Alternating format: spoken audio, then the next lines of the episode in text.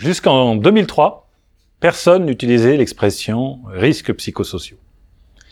Puis progressivement, le terme s'est imposé. À l'origine, il y a d'abord deux ouvrages. Celui de Marie-France Irigoyen sur le harcèlement et celui de Christophe Dejour sur la souffrance en France. Mais les analyses scientifiques portaient auparavant essentiellement sur des pathologies identifiées. Le stress, l'épuisement professionnel, le harcèlement, mais finalement jamais sur la globalité de ces pathologies. Dans les disciplines des sciences du travail, on ne trouve jamais associé, avant l'année 2002, les termes risques et psychosociaux. Ce n'est qu'en 2002, dans un article d'Isabelle Ancaise et Véronique de Kayser, qu'on trouve pour la première fois cette expression en relation avec des pathologies du travail. Si ce terme s'impose dans le grand public, il y a deux grandes raisons. La première grande raison, c'est la montée des souffrances au travail d'un côté, et de l'autre, c'est ce qu'on a appelé la crise des suicides.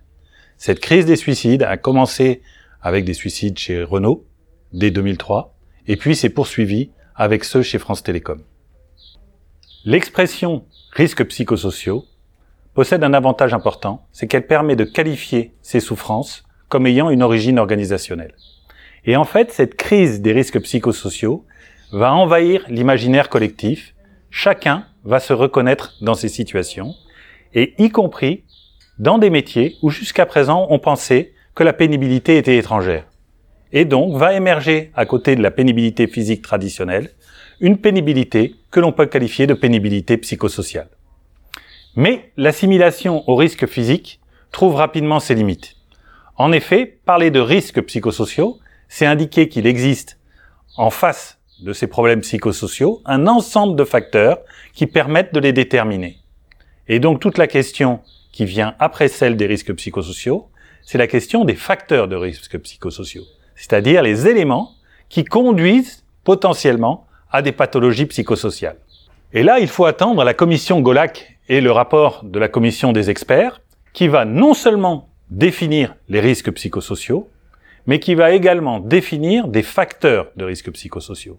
Alors, les risques psychosociaux sont définis comme des risques pour la santé mentale, physique et sociale engendrés par les conditions d'emploi des facteurs organisationnels et relationnels susceptibles d'interagir avec le fonctionnement moral. On le voit, cette définition est très large, mais en face de ça, ce qui est important, c'est de définir à côté de ça des facteurs de risque psychosociaux. Et ces facteurs de risque psychosociaux, ça va être à la fois l'intensité du travail, le temps de travail, les exigences émotionnelles, mais aussi l'autonomie, les rapports sociaux au travail, les conflits de valeurs et l'insécurité de la situation de travail.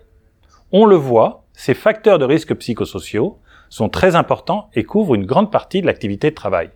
Et d'ailleurs, en creux, ce que le collège nous montre, c'est que finalement, les facteurs qui jouent sur les pathologies psychosociales sont avant tout liés à l'ensemble de l'activité de travail. Et donc, ce que nous dit la commission Golac et le collège d'experts, c'est que désormais, si vous voulez réduire les pathologies du travail, vous devez vous intéresser à la globalité du travail et le travail doit être l'objet principal d'analyse qui permet de limiter ces pathologies.